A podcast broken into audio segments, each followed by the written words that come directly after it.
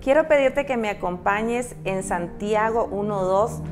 Hermanos míos, tened por sumo gozo cuando os halléis en diversas pruebas, sabiendo que la prueba de vuestra fe produce paciencia. Y este verso nos enseña que nosotros como cristianos vamos a atravesar diversas pruebas, pero estas pruebas tienen un efecto beneficioso para nuestra vida.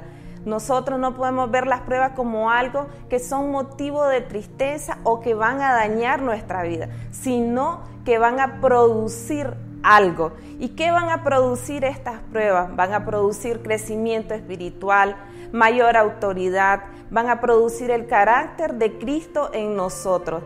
Y me gusta esta palabra cuando dice que debemos de abrazar las pruebas con sumo gozo. Entonces nosotros podemos regocijarnos en medio de ellas. Si algo necesitamos cuando estamos atravesando una prueba es sabiduría. Debemos de pedirle al Señor cada vez que estamos atravesando una prueba que Él nos quiere enseñar. ¿Qué es lo que nosotros vamos a añadir a nuestra vida? ¿Qué enseñanza vamos a añadir que va a hacer que nuestra fe crezca, que nuestra fe incremente?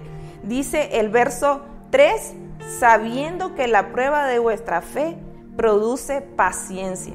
Y esta palabra paciencia es permanencia es constancia, firmeza en los caminos del Señor.